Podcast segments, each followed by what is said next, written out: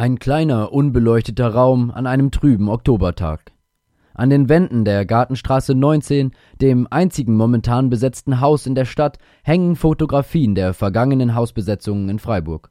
Auf dem Tisch sind Mikrofone verschiedener Radiosender und Fernsehanstalten aufgebaut. Dahinter, nebeneinander, sitzen drei in Tierkostüme verkleidete Aktivistinnen und Aktivisten. Sie ziehen in dieser Pressekonferenz ihr vorläufiges Fazit aus den Squatting Days, den Besetzungstagen, die seit über einer Woche schon Freiburg in Atem halten.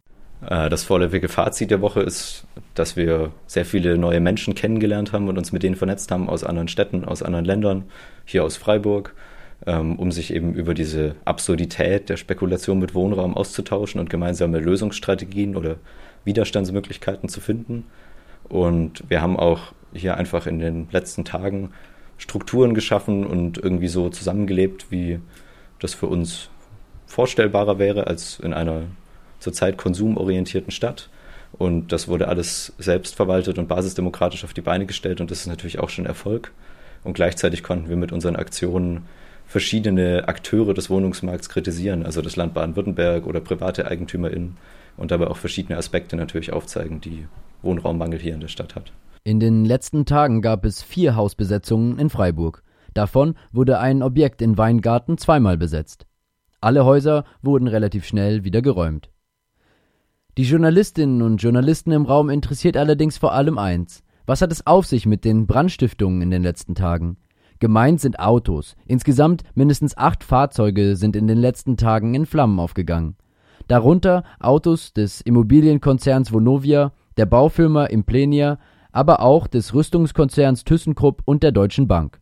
Erst gestern Nacht sind zwei Hebebühnen der Firma Butsch und Meyer angezündet worden. Die Maschinen wurden bei der Räumung des besetzten Hauses in der Kronstraße 21 am vergangenen Samstag eingesetzt. Wie würden sich die Wohnraumaktivisten und Aktivistinnen wohl dazu positionieren? Das war das Hauptthema bei der Pressekonferenz. Würden sich die Besetzer und Besetzerinnen zu den Anschlägen bekennen oder distanzieren ob sie es verstünden, ob sie es billigend in Kauf nehmen, dass solche Anschläge passierten während der Squatting Days? Was antworten die Besetzer und Besetzerinnen auf diese Fragen? Ähm, ja, zunächst mal bestätigt es natürlich unsere Kritik, die wir auch schon im, bei, während der Pressekonferenz an der Presse geäußert haben oder an dieser bürgerlichen Presse, dass es eben kaum um Inhalte geht, die wiedergegeben werden, sondern halt um diese äh, Sensation und das Spektakel und jetzt brennt mal was und dann ist das natürlich das Hauptthema Nummer eins in der Stadt. Ähm, und ich glaube, in sämtlichen Interviews oder Anfragen der Presse war das natürlich das Hauptthema, ähm, obwohl ganz viele andere Sachen passiert sind und ganz viele Inhalte gesetzt wurden und hier ein Stück weit Freiräume geschaffen wurden in der Stadt. Und das alles fällt jetzt auf einmal unter den Tisch für ein paar Brände, die gelegt wurden. Und wir haben aber natürlich, äh, sehen natürlich trotz allem auch diesen Protest der Menschen, die eben ähnliche Sachen kritisieren wie wir, aber halt mit einer sehr anderen Mitteln. Doch nicht nur die Autos waren Thema auf der Pressekonferenz, auch wurde gefragt, wie sich die Aktivistinnen und Aktivisten realpolitische Ziele vorstellten. Angesprochen wurde zum Beispiel der Mietendeckel, bekannt aus Berlin, nun auch in Stuttgart gefordert. Ich würde sagen, es ist auf jeden Fall ein guter Schritt in die richtige Richtung, aber es muss weitergehen, es muss aufhören, dass äh, Wohnungen zweckentfremdet werden, dass daraus Bürogebäude werden, dass daraus Ferienwohnungen werden und so weiter. Und das ist ein guter Weg, aber ich sehe da noch viel mehr. Ich sehe Mietshäuser-Syndikate, die ähm, Wohnraum vom profitorientierten Markt runterziehen und vergemeinschaften und das ist eher so die Richtung. Und deswegen, glaube ich, appellieren wir auch nicht mit den Squatting Days zu doll an die Stadtregierung. Wir äh, wünschen uns, dass es einen Einfluss hat, aber wir sehen, dass wir das zum Rollen bringen, indem wir den öffentlichen Diskurs anregen.